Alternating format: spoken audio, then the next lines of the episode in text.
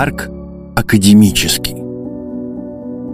На юго-западе столицы в Академическом районе расположен одноименный парк, в масштабах Москвы небольшой, но самый крупный в районе. Он занимает территорию, на которой могло бы разместиться, например, садовое товарищество на 270 участков. Мы войдем в парк со стороны улицы Дмитрия Ульянова. Левее, на противоположной стороне улицы, за спиной останется Дарвиновский музей. Это крупнейший естественно-научный музей в Европе.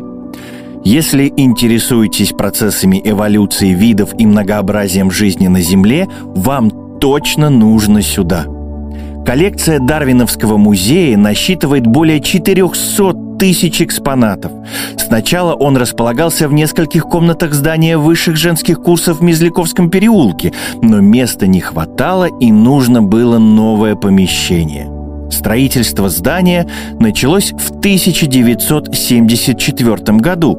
Сегодня музей предлагает специальные экскурсии для незрячих и слабовидящих посетителей, а его пространство оборудовано для маломобильных гостей.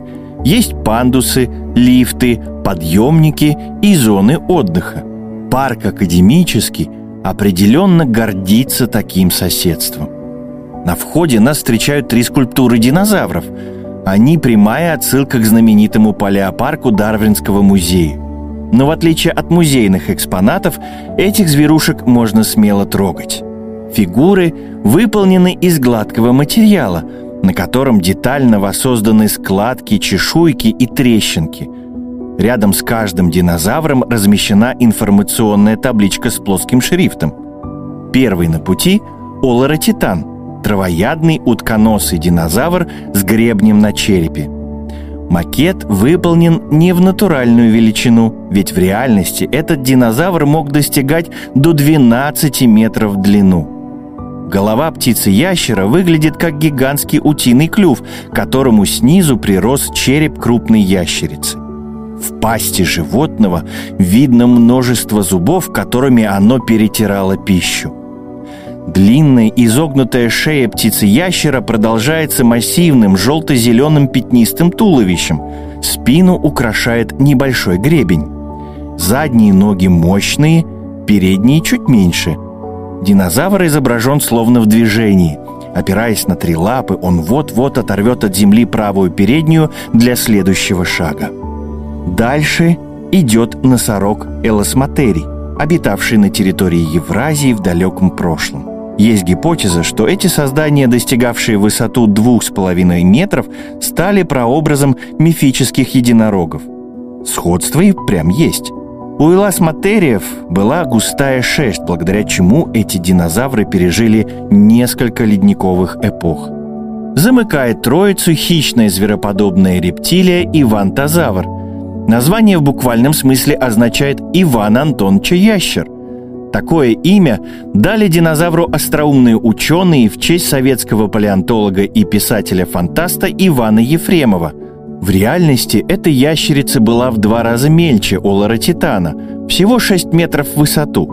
Но создатели скульптур решили пренебречь этим фактом. Зверь похож на гигантского варана с длинными верхними клыками – он изображен в слегка настороженной позе, приподнявшись на передних конечностях, словно прислушивается к окружающим его звукам. Прощаемся с доисторическим зверинцем и продолжаем прогулку, двигаясь по главной дорожке. Особенность парковой территории – перепад высот в 2-3 метра.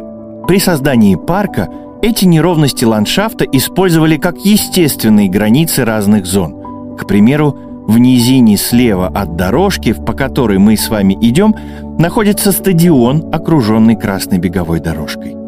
А немного дальше, уже справа, расположена последовательно зона со спортивными тренажерами, зона с качелями, лазилками для детей и площадка для паркура. Зона паркура в академическом парке считается одной из лучших в столице, причем она подходит и для начинающих экстремалов. Здесь есть Болдеринг-куб – конструкция, напоминающая альпинистскую стенку, которой можно пользоваться уже с пяти лет. Разные грани кубов, разные уровни сложности. Например, сетка-елочка, учат не бояться высоты и чувствовать баланс. Конструкция установлена на платформе, которую можно вращать. Площадку часто называют естественно-научной, поскольку дизайн элементов напоминает объемные модели молекул химических соединений. Площадки для паркура и детских игр находятся на некотором удалении от нашей дорожки. Они словно встроены в холм, который идет по правой границе парка. Двигаясь дальше, мы попадем на главную площадь, где можно отдохнуть на полукруглой деревянной лавочке под решетчатым навесом перголой. С вами был актер Никита Тарасов. Желаю приятной прогулки.